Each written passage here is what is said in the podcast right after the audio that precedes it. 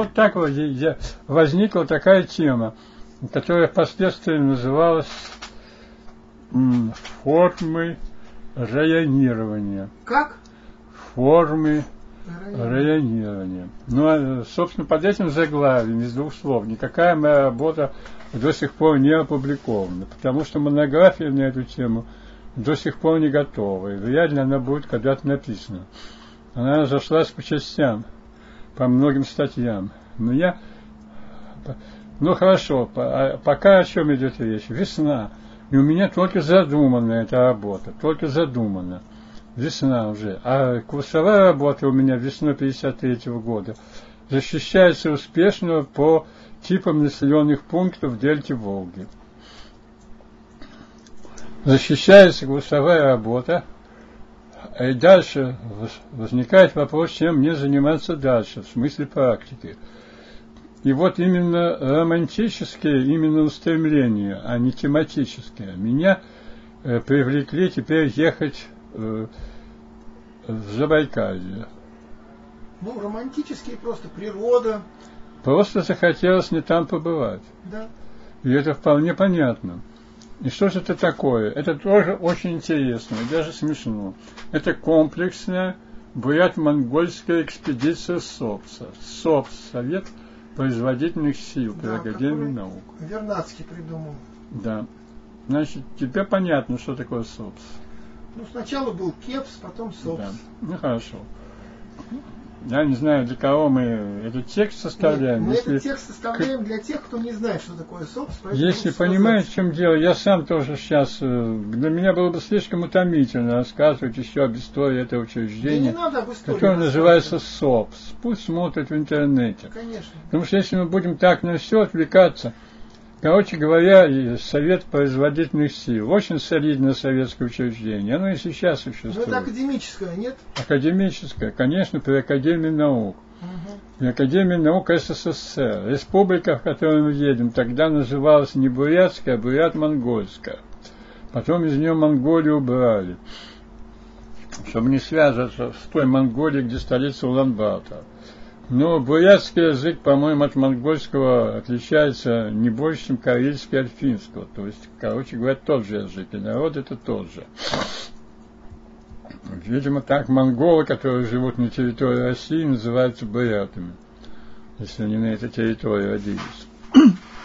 ну, едем мы в конце мая поездом поездом, который идет из, от Москвы до Хабаровска. Вы говорите мы, это несколько человек? Конечно, конечно. Значит так, целый ряд, большое количество студентов с нашего факультета отправилось в БМК, Бурят-Монгольской комплексной экспедиции Академии наук самых разнообразных специальностей, почвоведы, физико-географы, геоморфологи и эконом-географы.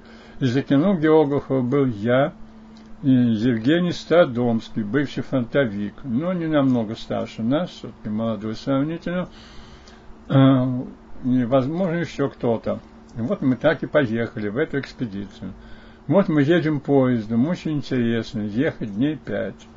Э, до, надо было от Москвы до Улан-Удэ, столицы Бурятии. И пока мы ехали, те дни, пока мы собирались, произошло много событий. Я, например, умер певец Вертинский, как раз, в те дни, когда мы ехали, а мне посчастливилось его видеть на его предпоследнем концерте. Я, конечно, очень далек от всего этого, но меня девушка, с которой, которая тогда клеился, вот, сводила на, на это мероприятие, и мы с ней, он выступал в каком-то клубе где-то в центре Москвы, и, на мой взгляд, он уже не пел, а бормотал, хотя, впрочем, у него и песни такие были речитативные, они не вполне же были песни. Но впечатление было такого, что он шептал и бормотал уже что-то. Ну, может быть, не от немощи, может быть, у него это такой, такой стиль был. А потом я узнал, что после этого у него было только одно выступление в начале мая в какой-то московской школе. Вот как раз мы ехали в поезде, мы что-то такое. Потом еще то ли во время нашей езды, то ли уже по прибытии в Улан-Удэ мы узнали про арест Берия. Это же было летом 53 года. Я сейчас точно не помню, когда мы ехали, в конце мая или в июне. Ехали мы весело. Вот. С нами ехала еще представитель спецчасти Ира Капуста. Но она приказывала называть ее Капуста, потому что многие люди с такими фамилиями, они старались их облагородить. Я помню, я на своих чемоданах наклеил везде свою фамилию, адрес домашний. Она велела, как представитель спецчасти, немедленно это убрать, потому что это нельзя такие вещи. Враг не дремлет. Вот. И я еще что-то там сказал про Абеев. Сказал, что вообще, говорю, что там творится в Москве. Вообще на месте ли вообще правительство и власть не изменилось ли. Вы знаете, что когда находишься далеко от Москвы, всегда иначе воспринимаешь события, которые происходят в Москве. Всегда они кажутся какими-то более тревожными. Знаешь, это на примере того, когда был 91 год, все, которые были далеко от Москвы, им тоже непонятно было, что тут творится. У меня в 91 году одна знакомая, которая была на стажировке в Соединенных Штатах, полетела в Москву, а тут путь.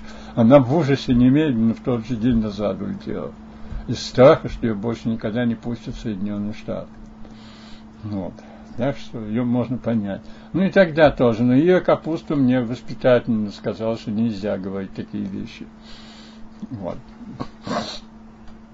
Говорят, монгольская экспедиция Академии наук – как и всякая экспедиция Академии наук, мне хорошо была обеспечена, и она мне нравилась тем, что туда можно было приехать абсолютно голым.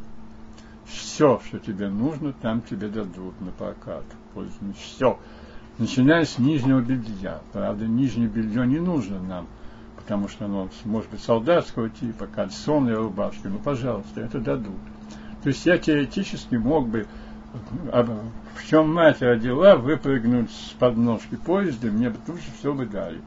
Вот. Мне, я получил в свое распоряжение какую-то спецодежду, какие-то брюки, какую-то котку. Хотя мне с собой это было. Я уже не говорю обо всем остальном.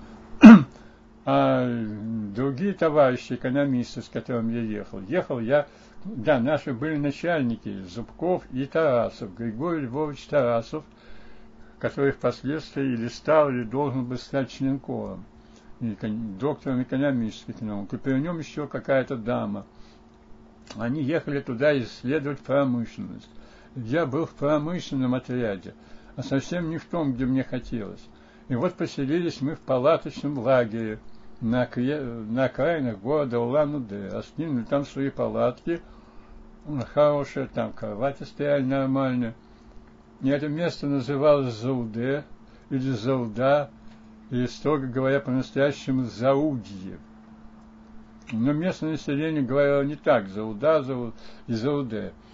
Вокруг была малоэтажная застройка, пески, но центр города выглядел пышно. Там был большой памятник Ленину, по-моему, в виде головы, по-моему, садник там типа Сахабата или что-то стоял в центре. Роскошное здание Совета Министров. И вот нам, живущим в палатке, носящим какой-то ХБ, какую-то одежду, ХБ БУ она называлась. БУ бывшего употребления. То есть носившим какие-то дурацкие холщовые штаны и куртку – надо было каждый день приезжать на работу, у нас же промышленный отряд. Вот, Совет Министров, очень хорошее здание, обедать в их столовой ведомственной, где хорошо кормили. И переписывать от руки народно-хозяйственный план брат монгольский АССР. Ой, бред. А потому что больше не знали, чем занять коллекторов. Я был коллектором. Вот. Хорошо, что хоть не препаратором. Препаратор это более низкая должность. Так спрашивают, что вы там коллекционировали, что препарировали.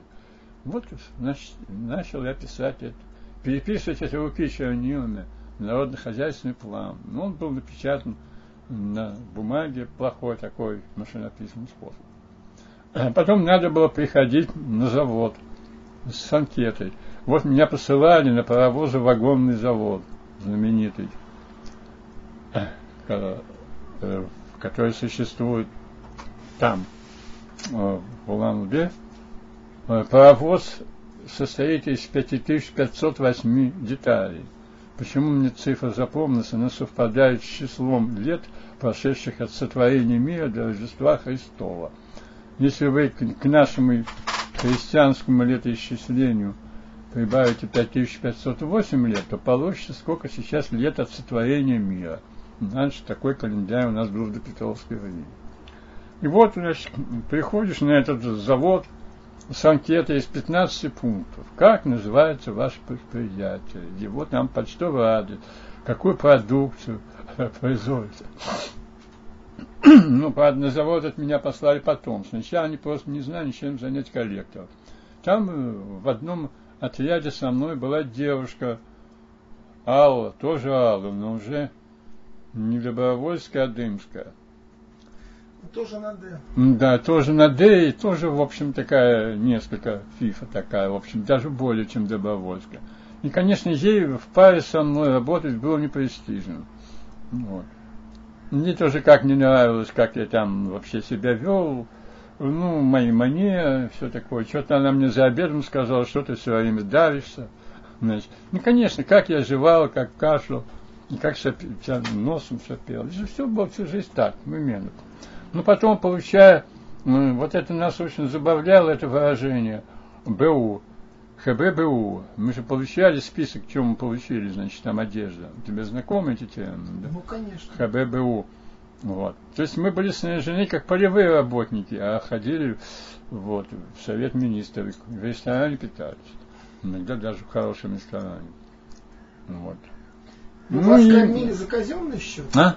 За казенный счет кормили? Да-да, теперь насчет оплаты. Значит, мы получали полевые, которые регулярно нам выплачивали, стипендия шла в Москве, полевые. Тогда на полевые можно было что-то заработать. То есть по приезде в Москву кто-то себе что-то хотел купить, мотоцикл, велосипед или там какой-нибудь это, музыкальный комбайн, то мог это по себе позволить.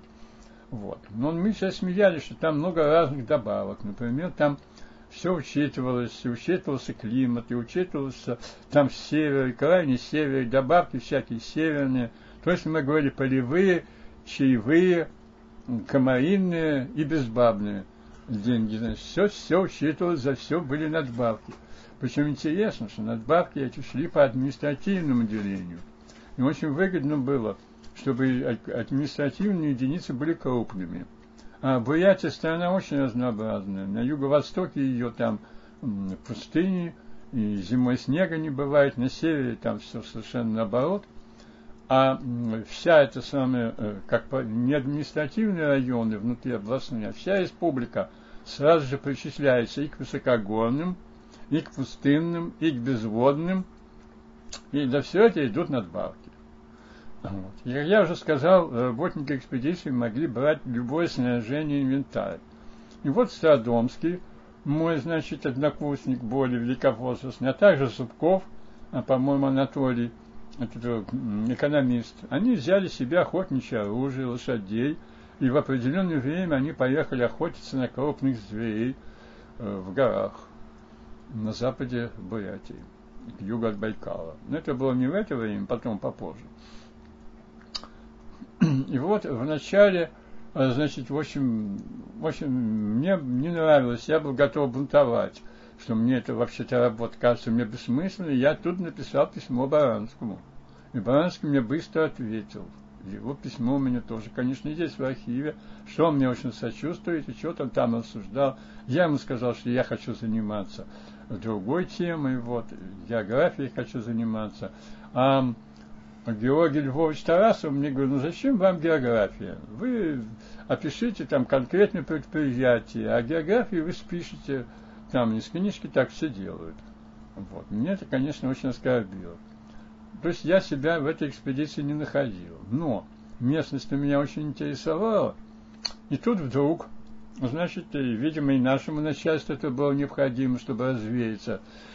Мы едем, едем, значит, в дальнюю поездку – Халтасон, в Альфрамово-молибденовые родники на юго-западе Бурятии. Замечательная поездка. Мы сели в грузовую машину, запаслись множеством всяких вещей, Страдомских зубков, запаслись охотничьим оружием с тем, чтобы потом от нас отделиться и охотиться на каких-то изюбров или моралов. Вот. Поехали мы замечательно, по пустыне ехали. Проезжали такие глухие места, где люди безропотно ждали попутной машины по несколько дней. Стоит человек и голосует на шоссе, его не берут. Стоит дня два-три, наконец кто-то его возьмет. Вот, поехали в Гусиное озеро, столько природных зон разных. Поехали на запад. Мы приехали в Халтасон, где были вольфрама, молибденовые родники. Но там все было засекречено, и там говорили первый металл и второй металл. Так они назывались в стенгазете. Побывали мы на этих родниках. Впечатление от родников я не помню. Я помню впечатление от угольной шахты. Дело в том, что в нескольких десятках километрах от Бенгола, которая была в сухой привлекательной местности, там на южных склонах э, растительность степная, а на склонах, обращенных, обращенных к северу, лиственницы растут.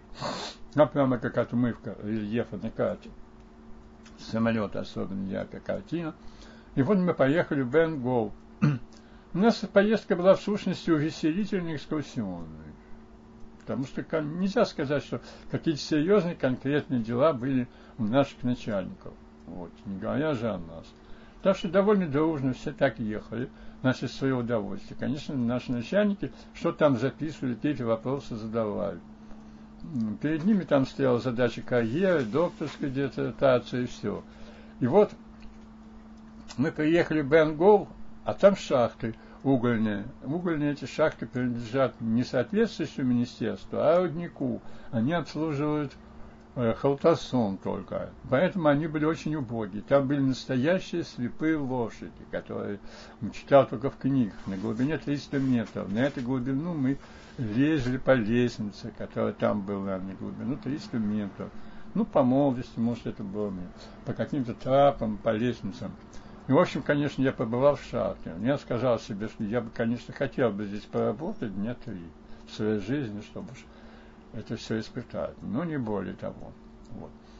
И место это было проклятое, по мнению тех, кто туда завербован для работы, потому что бесконечно шли дожди. Это местная, чисто местная особенность, связана с рельефом, с орографией.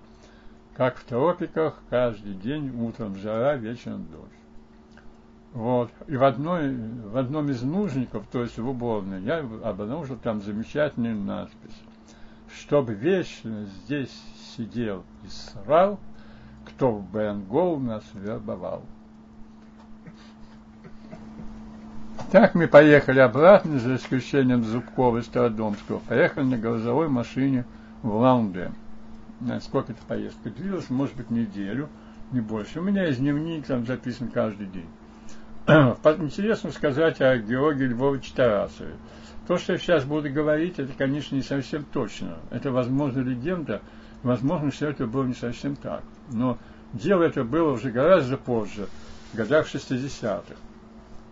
А может быть и в 50-х. Георгий Львович был интересный мужчина, у него была любовница, она была замужней женщиной. А ему не предстояло там уже получить звание академика – Ильичненкова.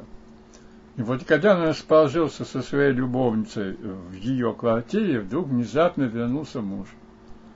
И Георгий Львович Тарасов, по преданию, как был голый, так и выскочил в окно и разбился. Потому что он понял, что на его карьере конец. А без этого он не мыслил в своей жизни, без звания академика. Он уже был без одного дня академик. И вот так вот он странно кончил. Есть другие версии этой истории, но что-то, в общем, в этом роде. Я, так сказать, заранее прошу прощения у тех, кто, может быть, это все услышит, потому что мир тесен, ну, в общем, мне так подавали. Мой коллега Сигалов и соавтор мой Миша Михаил Романович Сигалов, мой соавтор по книге «Центральная Россия», тоже подтверждает эту историю – но рассказывает ее несколько иначе. Других людей, которые в живых остались и могли бы это подтвердить, я не могу. Но мне нравится именно такая сказка, как он прямо, прямо, не в, шкаф, не в шкафу он прячется, а прямо, прямо, как из постели в голову вылетает, прыгает в окно и разбивается насмерть. Ну, он же, наверное, не хотел Чего? разбиться насмерть. Не хотел, он самоубийством кончил. Он хотел кончить свою Да, потому что он сразу мгновенно понял, что жизни у него дальше не будет. По советским временам это все, он не будет академиком. А Для него это было очень важно. Ну, Да. при- придется пройти целый ряд унизительных разбор. Партия, он же птил партия. партия этого не любит. То есть, вернее, они все этим занимаются, но вот так, замечательно. Ну, он был человек сравнительно добрый, зла мне никакого не причинял, интеллигентный с виду. Ну, ему не- непонятно было. Я, конечно, там выглядел чудаком, почти сумасшедшим, что, собственно, что, собственно, мне нужно. На что мне было нужно? Я любил географию, мне хотелось. Потом мне, я завидовал, а, а окружающие-то мои студенты с нашего курса, у них такие, то на Витимское на горе едут, то все, у них там геморфология, у них там что-то еще, может быть, даже Ну, сами виноваты, экономическое. Да, выбор такой. Так вот, я же и написал Баранскому, что я раскаиваюсь в том, что я выбрал это специальность, что, может быть, мне надо было быть физгеографом. Подробности сейчас я уже не помню, что он мне ответил. После моей смерти же останется в России все это, но попробуй найди все эти письма. У меня писем, которые я получал, вот целый такой ящик, и в алфавитном порядке они изложены. Одна из этих коробок лежит вот там. Ну вот, и, значит так, и вот после блестящей, ну, не до поездки к родникам Халтасуна я возвращаюсь опять в Ламде, вот этот лагерь. И теперь меня вот тут и посылают на паровозо-вагонный завод с анкетой из 15 пунктов. Вот. Ну и тут Ну да, тоска. да, подождите, еще не все. Да, и вот это еще не все. Значит так, вот я вернулся э, в этот лагерь, и мне, значит, страшно тянет опять э, куда-то. И вот я сделал следующее. В те годы суббота была рабочим днем. Вот. Я не, не имел права прогуливать, я должен быть на работе. Хотя работа у меня, как сами понимаете, называется «Будь готов слону яйца качать». БГСЯК. То есть, вот, по сути дела, ничего не делать. Но, тем не Я менее не слышал этой присказки. Как это будь, готов слону яйца качать. а сокращенно? БГСЯК. Вот так мы говорили. Это у вас на неографическом? Ну так, где-то нет, вообще в это время так говорили. То есть, короче говоря, и вот, значит, я воспользовался воскресеньем. Я совершил подвиг. Я за эти выходные дни пересек хребет Хамар-Дабан. За один день. Вот. Как это выглядело? В субботу я, никому не спрашивая, ну кому-то сказал, ребятам все-таки, сказал, куда я еду, воспользовался выходным днем. Я сел скорый поезд, на один из многих скорых поездов, которые шли из Владивостока в Москву. Вот. И, кажется, в Тамбове я проехал до остановки, до станции Носовая, город Бабушкин. Это находится на южном берегу Байкала. Озеро Байкал, ну, на территории Брат-Монгольской, ныне Бурятской республики. Переночевал там на скамейке, не переночевал, немного поспал до 6 утра. В 6 утра я пошел на юг и пошел по старому Мысовскому тракту. Это дорога, по которой когда-то везли чай из Китая в Иркутск. В Иркутске же чаеразвесочная фабрика до сих пор существует. Это был торговый тракт для связи России с Монголией и Китаем. Он исчез, потому что провели железную дорогу и вообще через Кярту потом. Но он тоже шел через Кярту. Но сейчас этот путь идет по железной дороге шоссе э, через Лан-Удэ. А раньше он шел оттуда. И вот я пересек этот хребет за 16 часов. Я шел, в общем, с 6 утра до 10 вечера. Ну, это километров 40. Нет, 80. Кон- 80? 80? Да. Вот. Значит, я шел 15 часов, час отдыхал. И вот в первой части пути, это было немножко меньше половины, может 30-40% маршрута, я дошел до Заимки у Ляты, где жило двое стариков. Эх, э, Значит, там жили старик и старуха в этом уединенном домике, ну, вблизи перевала. Э, Вот. Они были, э, выселились из Польши еще до Октябрьской революции. И жили там вместе вдвоем с тех пор. После Октябрьской революции сколько лет прошло? М, 36, что ли, да? Ну да. 53 год. Вот. Старика ее в это время не было дома. Он пошел, как обычно, пешком вниз, то есть в город Мусовон туда, бабушкин туда всегда ходил за хлебом вообще за едой. Ну, видимо, охотой он промышлял, пенсию получает. Вот она приняла меня достаточно одну, но угостить ее, значит, меня ей как-то не было, было нечем. Она дала мне попить молока и черного хлеба кусок. Может, даже последний. Ну, так я с ней сам час провел время в ее избе. Настоящая была изба. При мне не было никаких запасов продовольствия. Только полевая сумка была, в которой лежал сложенный плащ. Полевая сумка, в которой плащ лежал, она, она была очень раздувшаяся. И все. На ногах у меня были обычные городские ботинки. Не было тогда ни кет, полуботинки обычные. Ну, забегая вперед, я скажу, что они практически сгнили после этого перехода. И носки тоже на мне сгнили. Вот. Ну, значит, я... И по, по, после этого я пошел дальше. Как сейчас я помню, что я вынужден был идти очень быстро, чтобы избавиться от насекомых, потому что там же туча была. Туча этих насекомых, это так называемая мошка, или это смесь, или они назывались пауты. Там были и слепни, и что знает кто еще, и комары. Очень мелкие. И надо было хотя бы 6 километров в час идти, то есть я шел быстрым шагом, сложил локти, вот так вот шел. Вот. И это немножко спасало меня. А потом я временами раздевался, кидался в ручьи. Там немножко обмывал себя и шел дальше. И к ну, старуха это мне сказала, что тут три дня назад туристы прошли. И, наконец, к вечеру я увидел признаки жилья человеческого, свернул в сторону и попал в лесхозство Богатарь. Там никто не удивился моему появлению, они решили, что я один из этих туристов. Вот, туристы там уже были, вот, они затратили три дня на этот переход. Я, ну это понятно, они же рюкзаки тащили, палатки. Вот. И я тоже там с ними, рядом с ними. Я переночевал на голом полу, подстелив под себя этот плащ. Ничего не ел, или, может быть, меня там все-таки эти туристы или местные жители чем-то накормили. Скорее всего, второе. Вот. Это был, значит, так закончилось воскресенье. Это был уже понедельник, день прогула моего экспедиции. День прогула. Вот. И я, значит, сел на поповную машину, которая вывозила лес. Она привезла меня на железную дорогу, которая уже тогда существовала Улан-Удэ, Улан-Батор. И сел я на товарный поезд, на его площадку товарного вагона. Поезд вез... Ну, то есть сели просто незаконно? Да, конечно. У меня был плащ, я его надел. Ездили я с полевой сумкой в плаще, выглядел как железнодорожник. Видимо, никого это не смущало. Просто сел и поехал. Поезд иногда делал остановки. Но к вечеру понедельника я все-таки прибыл на окраину Лану-Де, где я соскочил с поезда и побежал в свой лагерь. Ну, там уже, в общем, ясно, какое было отношение ко мне. Ребята мне что-то советовали. На следующий день собралось начальство. Ну, в общем, я как-то отделался выговором.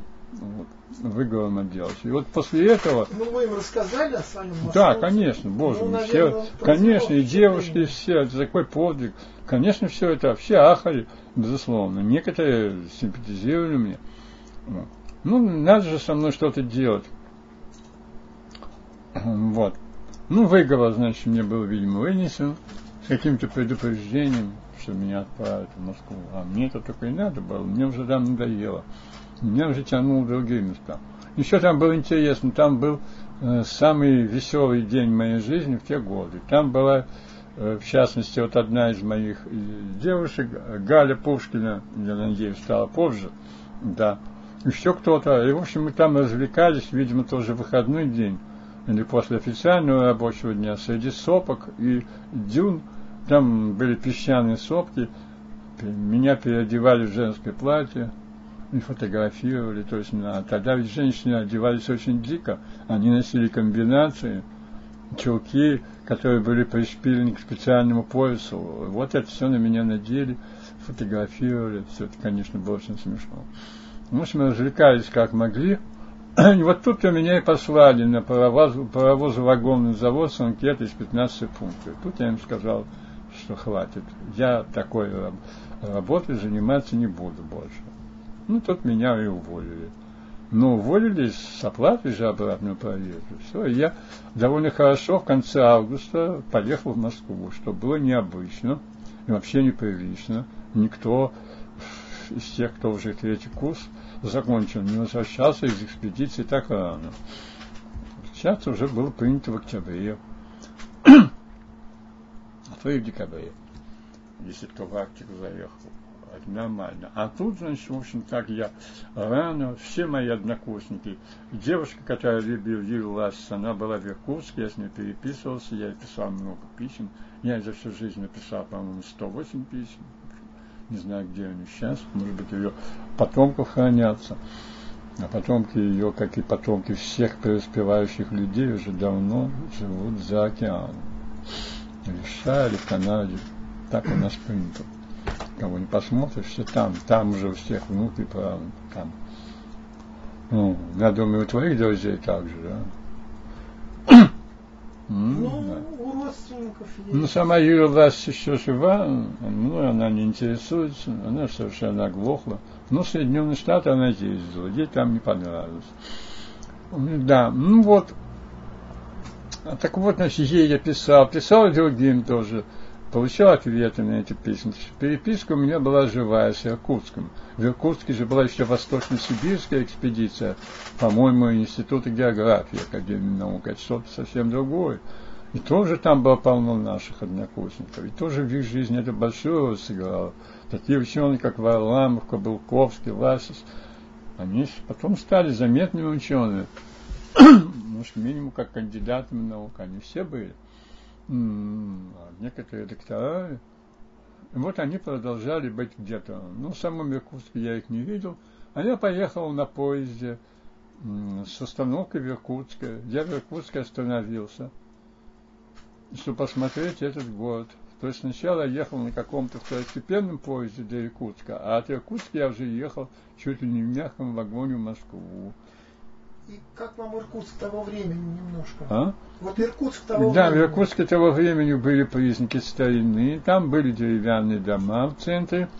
И что меня особенно интересовало, там была узкоколейная железная дорога, которая проходила по улицам города, по его мосту, от главного железнодорожного вокзала, вернее, от главной железнодорожной станции, к фабрике, возможно, как раз чай развесочный, а может какой-то другой и по ней пропускали товарные поезда ночью. Сейчас этого, наверное, нету. Ну, так что, конечно, тогдашний Иркутск я хорошо обошел и объездил. Надо сказать, после этого я был в Иркутске раз два или три. Я уже ничего не помню из того, что было раньше. Ничего я не могу уже сейчас признать. Иркутск я, в общем, в целом знаю плохо. Я был там года три назад, тоже проездом. Плохо я знаю его. Ну вот. Э, ну, я поехал. Вот, а? ну, ну, как сказать, вот это время, 54 год. Это был 53 год. 53 год.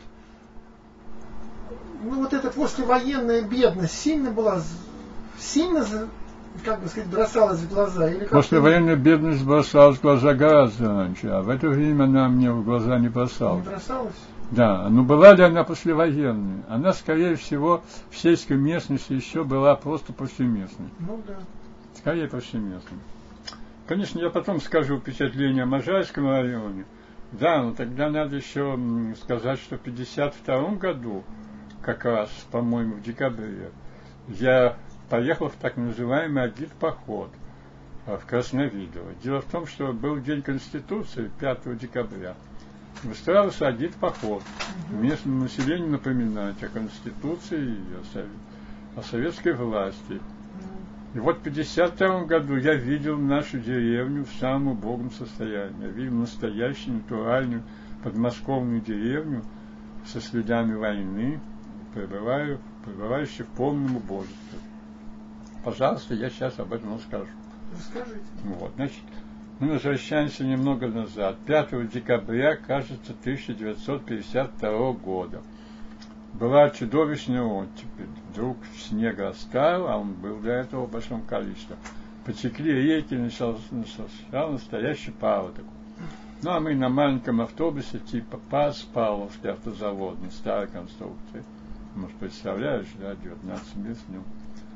Вот. Так, значит, туда направились, весело, со своими песнями, а гид-поход. Я был агитатором. Вот и мне, конечно, было интересно самую дальнюю деревню. Там первая деревня была Оксанова, другая да, была близко совсем, а это была какая-то очень далеко деревня. То есть туда надо было идти по грязи полдня, туда полдня обратно. А там привести в избе какую-то беседу. Но зато я тут, конечно, столкнулся вообще с этой это вонючая, грязная изба. Эти убогие, в общем, люди, которые одеты в лохмотья. Сейчас ничего общего, сейчас даже трудно сказать. Когда женщины и девушки еще не носили городскую одежду, а носили деревенское платье. И чего-то я стали рассказывать про великие строки коммунизма. Вот, и эта женщина мне сказала, зачем нам все это? Расстреляли бы нас, что ли? Лучше бы было. Вот это замечательные слова, которые мне надолго запомнят. Так что, Юра, из того, что ты хотел услышать от меня, вот о той эпохе, вот несколько таких фраз, ярких впечатлений все-таки было. Да, это на меня произвело большое впечатление, потому что впоследствии я смотрел кинофильм «Председатель». Вот был такой кинофильм, его можно сейчас по интернету посмотреть. Я его помню. Ну так вот, значит, так вот, что меня там возмущало. Там, значит, вся все действие как раз снималось в этих деревнях. Они же далеко не ездили, все в Можайском районе снимал. Но когда все преобразилось, когда новый председатель все-таки покончил с этими недостатками, они показали обновленное село. Но оно было снято уже где-то в Воронежской области. Меня же не обманешь, там уже был совершенно другой ландшафт. Тот ландшафт никуда не дел. Вот так. Так что к, к этому времени, это было значительно позже, село еще внешне выглядело так. То есть оно еще, когда фильм снимал, оно было еще вполне натуральным, так оно и выглядело. Вот. Но там показали железную дорогу уже электрифицированную. Меня это возмутило. Тогда еще нет. Тогда дорога до Можайска не была электрифицирована. Она была электрифицирована до Кубинки, может быть, а может даже и раньше, где-то до Голицына. Туда ходил паровой поезд, по нем пригородные вагоны. В этих вагонах с одной стороны три места, с другой стороны два. Деревянные скамейки. Ну, вот этот один поход. Ну, на обратном пути мы весело очень ехали. Возможно, что мы ехали до самой Москвы на автобусах. В электричку нас не пересаживали. Там я сидел рядом с девушкой, которую звали Иветта Бирина, и тискал ее грудь. Она не возражала. Вот она у нас считалась красавицей, ну, тогда был еще девственным мальчиком. Ну, это первый, по-моему, случай, когда я тискал девичью грудь. Вот, она у нас считалась красавицей. Ее какой-то фотокорреспондент сфотографировал на обложку журнала. После этого ее жизнь изменилась круто и навсегда. Ей стали писать письма какие-то солдаты. Она вышла замуж за дипломата, прожила больше жизни где-то в Швейцарии. Все, началась ее карьера еще в советское время. Ну, не так плохо. Да, неплохо. Еще одна хорошая девочка с нашей группы уже, Юлия Елхова. Она очень хорошенькая, она была очень добрая, очень наивная, приятная во всех отношениях. Ну, никак мне не придется. Ей тоже повезло. И буквально выдали замуж за дипломата, которому надо было жениться, потому что было такое условие, если ты окончил, да, надо, тебе, надо быть женатым которые они выбирали невест.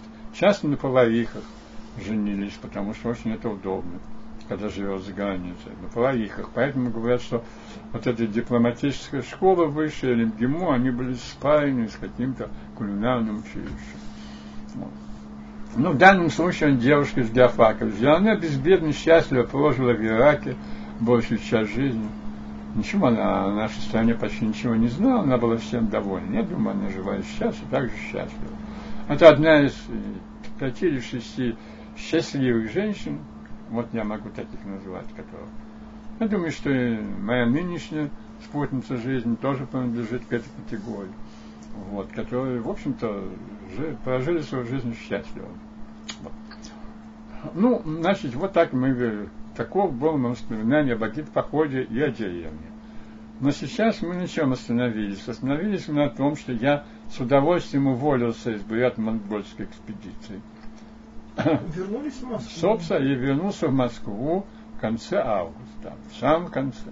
А тут-то происходит великое событие. Университет переселяется на Ленинский город, то есть на Воробьев. И торжественное открытие нового здания МГУ было 1 сентября 1953 года. Я его описал в своих воспоминаниях. Ну, я... вы участвовали, видели? Видел, конечно, я. Ну как я видел, как рядовой участник. Ну, я да. стоял внизу. Рядом со мной стоял Леня Серебряный, который был на курс старше меня, Леонид Равимович Серебряный, геоморфолог, но в то же время зарубежник, и знаток языков иностранных, но геоморфолог. И вот, или физико-географ. Он, вот он был свидетелем. Я это, конечно, не только написал, а я это сразу же послал в письмах своим друзьям. Мне, для меня это было важно им рассказать. Они же были вдали. Ну, как это выглядело? Сначала был митинг на улице, с той стороны, где Москва-река, то есть парадный. Потом нас пропустили внутрь здания, вот, распределили там по потокам. Мы имели возможность увидеть свой факультет. Вот. Я присутствовал на вводной лекции профессора Ильяна Глебовича Савушкина, заведующего нашей кафедрой. Хотя это не мой учебный год, не мой курс. Ну, в общем, он там разливался соловьем. Мне записано, что он говорил. Он говорит, что э, поскольку Земля – это обитель всех людей, то отсюда следует, что география есть самое главное. Ну и так далее. В общем, все здорово, очень красиво он говорил. Но я уже к тому времени уже несколько скептически к этому относился. Уже я понимал, что это песня, так сказать, для первокурсников. Это было отражено. Ну, мне тоже так любовно-романтическое отношение было. Вот эти лифты, это все странное, это здание, когда ты находишься на 21 этаже, а чувствуешь себя чуть не под землей, потому что окон не видно. А быстро привыкли? К новому новому зданию? зданию. Да, привыкли, полюбили сразу же. Но это потом было. Это потом. А, А по- старом здании не жалели? Нет, не очень не жалели, мне кажется. Ну, за, заходили тут. Я сюда заходил уже, когда там был психфак, даже с докладом выступал. Но это относится уже к новейшему времени. Интересно, что не жалели. Нет, Вроде бы привязываешься к тому, где ты начал. нет, молоды были еще, молоды. А потом этот восторг, а как же очень. Странное, конечно, здание. Говорили, но архитекторы мои знакомые этого не подтверждают. Не говорят, что Щусев его проектировал как гостиницу. То есть было вначале ясно. Сначала его проектировал Иоаннафан. А главное, чтобы вначале было ясно, что нужно увенчать Ленинские горы огромным величественным зданием. А что в этом здании должно быть внутри? Это вопрос второстепенный. Архитектор это меньше интересовал. Говорили также, что от проекта гостиницы наше новое здание унаследовало 6 тысяч санузлов. Вот. Но блоки, конечно, эти при каждом блоке. Нет, блоки, конечно, приводили в восторг, что, что студенты, каждый студент получает отдельную комнату. Но потом началась борьба с сексом, который там процветал, естественно. Что значит борьба? Ну, так борьба была. Самое ясное. Ну каким образом? Как, каким образом? Было комсомольское э, дружины, которые заглядывали в окна, где свет горит ночью, врывались туда, заставали людей совокупляющихся. Это все было неофициально, так сказать, не по закону. Но м, были такие эксцессы, очень даже страшные. То есть временами, как всегда в нашей стране, бывают какие-то компании. И вот какая тоже разворачивается компания за нас, дружинники, или как они назывались, может быть, бригадминцы, бригада содействия милиции, они назывались как-то иначе. Причем, как правило, это юноши были сами девственные, малоопытные в сексе. Вот. А героями этих историй как раз были-то мужчины достаточно опытные в сексе. Вот, потому что студенты тогда не каждому, конечно, отдавались, но были кое-где какие-то романы, была же какая-то любовь. И вот, значит, бывает, был такой случай, что они там, ну, это, может быть, уже не в 53 году, ну, может быть, и не позже, чем в 55-м, наткнулись на негра, хотя слово негр неприличное, но, сказать, африканец. Вот, они наткнулись там на африканца. Африканец этот, э, им всем э, достаточно всех избил. вот, за это дело. Ему ничего за это не было, естественно. Но был случай более анекдотический и страшный.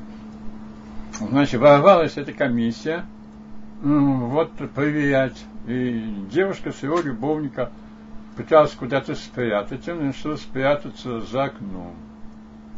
И повис там. И ты догадываешься, чем дело кончится. Но не сразу, не просто так. Он там сидел и повис за окном. И тут пришла комиссия. Ну, все смотрят, его нигде нет. И один, значит, смотрит, решил посмотреть за окно, и увидел его там висящим, но решил его не выдавать, и сказал, что его там нет. И услышав это, эта девица закричала. И он тогда от страха сорвался и погиб. Вот как это, реально ли сказка? Ну, я думаю, что кто-то это знает. Какая-то есть книга на какие-то легенды. И о том, что там, конечно, бросались время от времени, что весной была маленькая такая все-таки эпидемия самоубийств, что весной все-таки кто-то кидался. Ну, всегда неудачная любовь, всегда бывает. Ну, мало ли по какой причине кидал. И еще студенты, по-моему, физфака, но физфак-то был малоэтажным, но они забрались в высотное здание и какой-то пудовый гею скинули, чтобы посмотреть, что будет. Я им очень сочувствую, я же тоже люблю такие вещи делать. Мне тоже хочется сейчас скинуть с балкона. И что было? Ну, она вроде в землю вошла. А что им было, по-моему, их за это по голове не погладили. Ну, не знаю, исключили их, или они отделались выговором. Или, может быть, эм, им это зашли как научная любознательность, что ж, любовь к экспериментам. Для мальчика вот совершенно естественно любовь к экспериментам Ну, узнать. Что-нибудь взорвать, что-нибудь поджечь. Я всегда это любил тоже, я и сейчас люблю. Ну, наверное, вы о старом не жалели, потому что новое поражало воображение. Да, совершенно верно, Юра. Оно поражало воображение. Ну, суди сам, значит. Как-то все было устроено.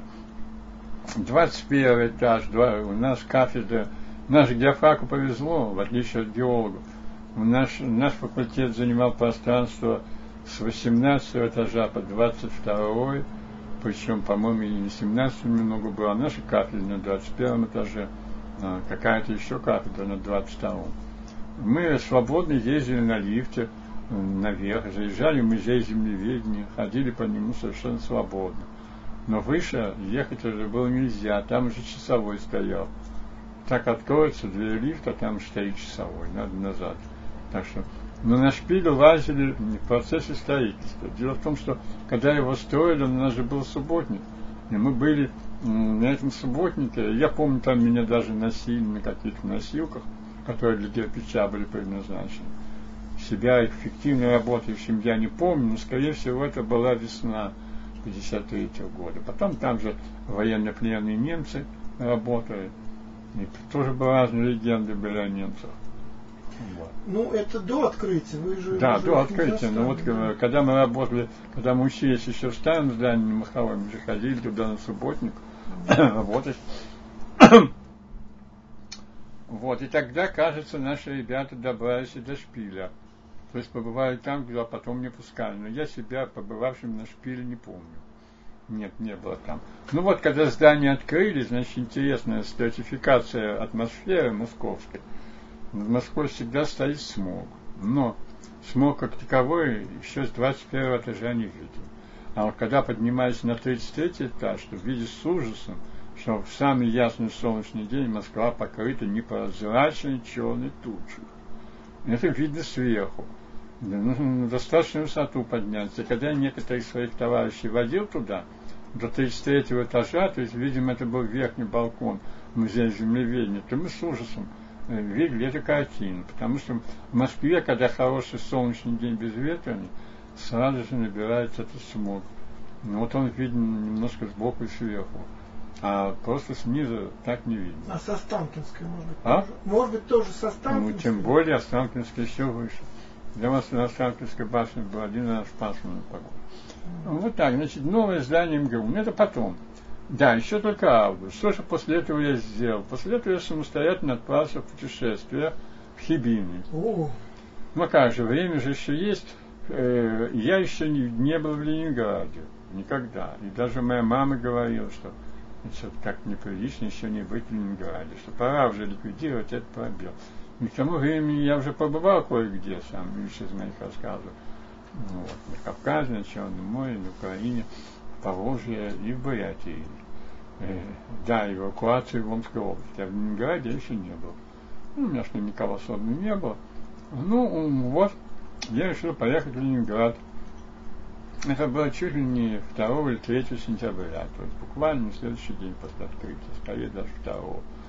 Вот. Ехал я туда необычным путем, а с Савеловского вокзала. С Савеловского вокзала ходил поезд, который шел до Ленинграда ровно сутки. Вечером из Москвы выходил и вечером в Ленинград выходил. Шел через э, Сонкова, э, как это, значит, у нас тут Тима Савелова, Санкова, поворот Весегонский, дальше, значит, он шел сутки. На него легко было достать билет, а на главное направление сразу же билет быстро достать неудобно. А мне интересно было все это. Я спокойно целые сутки ехал, видел такую губуш, в общем. Природа там хорошая по дороге. При, поезд этот прибыл на Витебский вокзал, на Московский вокзал не приходил. Насколько я понимаю, вот и там я, значит, устроился ночевать у родителей своего друга, приятеля Бориса Павчинского, с которым я познакомился в основном в ряд монгольской экспедиции. Он же там продолжал в этой экспедиции работать, по-моему. Вот. И он был эконом-географ. И, значит, вот я так прямо явился туда в ватнике. Я тогда ходил в очень грубом ватнике, доставшемся мне еще с военных времен. Ватник был это очень мехом воротник был. Какая-нибудь сидеть, и шапка в шанка потом зимой была. Вот так я и явился. Вот, э, я уже не помню, как называлась их улица, но она носила имя одного из уездных городов России. Но надо же было как-то называть улицы. И географический признак, принцип наименования улиц был и в дореволюционном Санкт-Петербурге. И там коммунальная квартира. Ты представляешь, что такое питерская коммунальная квартира? С окном во двор, в общем, мрачный, захламленная, заставленная старыми вещами. Все-таки это комната в коммунальной квартире. Все эти абажуры. Чуть-чуть громче. Абажуры, столы под скатертями. Ну вот. И у меня был план быть там ровно 10 дней. 5 дней осматривать Ленинград, 5 дней крест. Но это вы их напрягли. Э, я не уверен, что они именно меня кормили, но я вот не помню. Нет, в смысле вообще. Вот да, конечно, ты прав. Я их напряг, и они были не очень рады мне. Да. ну вот. Сначала подряд пять дней, это Ленинград, потом подряд пять дней окрестности. Я, кажется, охватил все. Все, что только можно было. И, и корейский перешейк в начале, этот Сестрорецк, и все это там. Большой... А вы ездили с возвращением? Да, конечно, с возвращением. Я ночевал только в этой квартире. Mm. Каждый день ночевал там. И Павловск, и Петергоф, и до Ладожского озера. И Шлиссельбург с его крепостью, конечно, побывал. Тогда проще было с паромой. По крепостным стенам я походил. Все, в общем. Известно, что российское почвоведение зародилось на крепостных стенах Шлиссельбурга. Каким образом? Вот это пример того. Ученый, а именно Докучаев, побывал на обыкновенной экскурсии. И то, чего не видел никто, увидел Докучаев. Раньше думали, что почва – на которой растут растения, это геологический э, феномен. Он является верхней частью как бы земной коры, что его происхождение геологическое, этой почвы. А Докучаев доказал, что почва есть продукт деятельности растений. И увидел это он, когда он увидел, как на кирпичных стенах Петропавловской, то есть Селебовской крепости, как там растения растут, как они сами себе сформировали почву. Вот. Известно, что на кирпиче очень хорошо все растет, и руины кирпичные хорошо зарастают деревьями травой. Береза растет. Я помню, даже у нас за годы войны на карнизе десятиэтажного дома который стоял в нашем дворе на проспекте Мира, бывшей Первой Мещанской улице, за годы войны березы выросли на карнизе кирпичного дома. Карниз этот был шириной сантиметров 10-5. На нем березки выросли. Никто их не трогал. На что вот это все. Вот это вот увидел Докучаев, его осенила гениальная идея, это была его эврика. И оттуда родилась, родилась русская школа почвоведения, которая долгое время была незыблемой и принята была во всем мире. Но сейчас в Америке давно уже другая школа. Почвоведение совершенно другая классификация. Нашим это, конечно, очень не нравится. Ну, в общем, так это все родилось, так Шлиссельбургской крепости. Ну, вот так я э, теперь, я не помню, по-моему, я добрался до Приозерска, бывшего Кирсгольма. Все, в общем, очень интенсивно. Очень, до, до чего? До Приозерска, бывшего Кирсгольма, на берегу Ладожского озера. То есть все окрестности да. перед Ленинграда я охватил. Ближайшие, по крайней мере. После этого я поехал в Хибины. В Хибине я доехал скорым поездом до станции Апатиты. Но опять у вас, собственно говоря, ничего нет в руках, кроме плаща. Нет, у меня вещи были. были? были. У меня был рюкзак, и на мне был надет ватник, у меня была шапка в шанка. Mm. На ногах у меня были байковые шаровары. Ботинки у меня были городские, со шнурками. Никаких кед пока еще кед не было, кроссовок не было. Спальник был? Нет. Он мне был недоступен по цене, и вот было ли со мной какое-то одеяло, я не помню. Я приехал в Патиты, потом на электричке в город Кирск, потом на автобусе и на чем-то на Югспор-Йог. Югспор-Йог это была географическая станция университета. И там часть наших студентов – в том числе один из моего курса, Бутев, тоже находились на практике. И там был студент моложе меня на год, Алик Осетров, Александр Евгеньевич. Я с ним дружу до сегодня. Недавно мне звонил по телефону. Ну, то есть вас как-то там все-таки приняли за своего? Меня приняли там нормально. Это казалось совершенно естественным. Вот. Меня зачислено довольствие, то есть я вносил деньги и питался вместе со всеми. Угу. И, конечно же, я участвовал в разных маршрутах. Когда Бутчеву надо было куда-то идти, я с ним шел. Когда надо было идти Алику, я шел с Аликом. Значит, так это была долина, заросшая елью. Мне объяснили, что ель там, кажется, вытеснила сосну. Потому что сосна более неприхотливая, и сосна первая селится – как в сухих очень местах, так и в очень влажных. Там эти сосна. А ель постепенно вытесняет. Ель-то сама менее устойчива, она от ветра падает со своими корнями, как известно. Но вот она, так сказать, паразитическим образом, как сосну вытесняет. Ну, там была какая-то концепция на этот счет.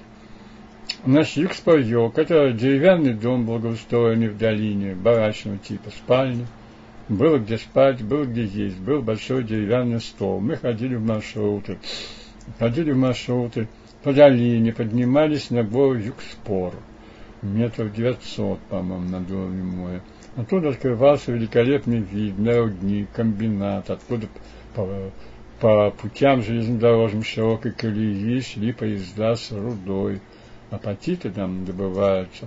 Вот прямо из тоннеля выходили, никакие низкоколейки, вот. А там наверху, на Экспо, еще была какая-то станция, может быть, метеорологическая. Туда каждый день ходили носильщики, старики.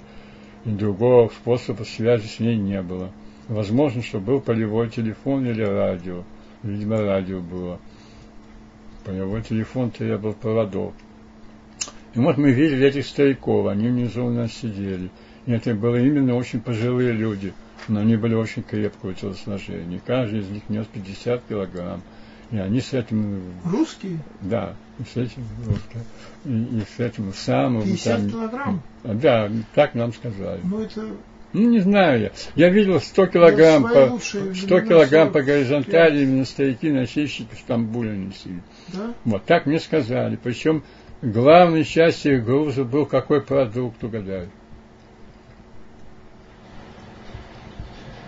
Ну, они часто ходили? Каждый да? день. Может быть, у них были выходные. Ну, понятно, но я не представляю. Взрывчатка, тол. А, зачем? Это же не огник, это метеостанция Ну, тогда не, не представляю. Уголь. Печки топить. Понятно. Ну вот. Ходила с Аликом, ходил с Бутчем, фотографии даже сохранилась.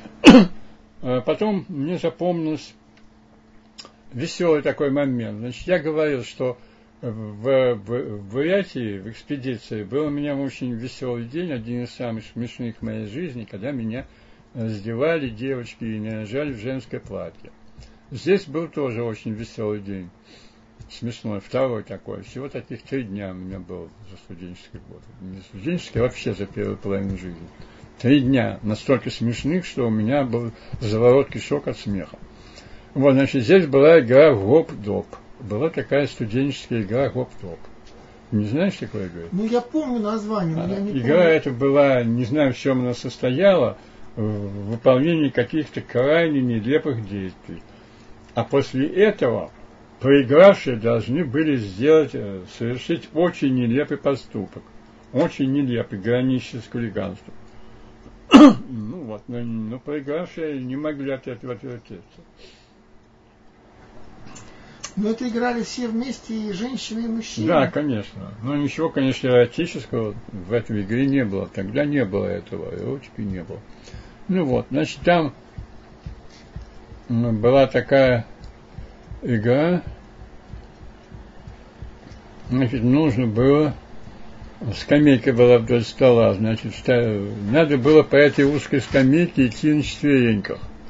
И сзади идущий толкал передний, идущего взад головой. А тот, кто шел первым, толкал носом монету. А монета должна была в конце скамейки упасть в блюдечко. А потом, на это, кажется, играли мальчики с девочками. И вот это мальчики, то есть и мужчины уже взрослые, проделывали. А когда проиграли девочки, они должны были обрезать друг другу носы и волосы языком.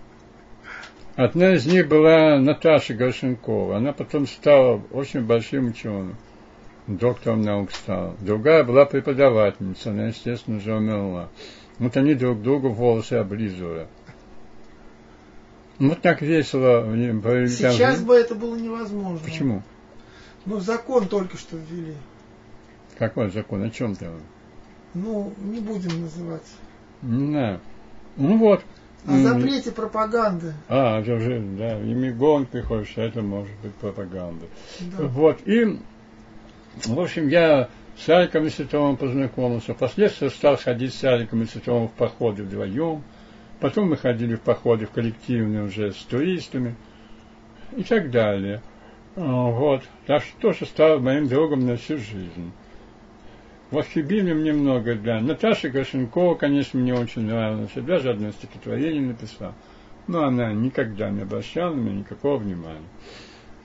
А скажите, э, вот за этот год, ну за эту дурацкую практику, вы же поехали, вам же тоже нужно было какую-то работу сдать, написать? Где? У них там? Нет, вот э, за этот э, так ну, вот же, так вот же. Я же вспомнил о том, что я весной шел по коридору и придумал. Так вот, это-то я и сделал своей курсовой работой уже на этот следующий год. Я договорился с Баранским. Баранский это одобрил, хотя он толком не понимал, но он сказал, он мне доверял. Я эту тему, районирование и качественный фонд, и сделал своей курсовой работой на 53-54 учебный год.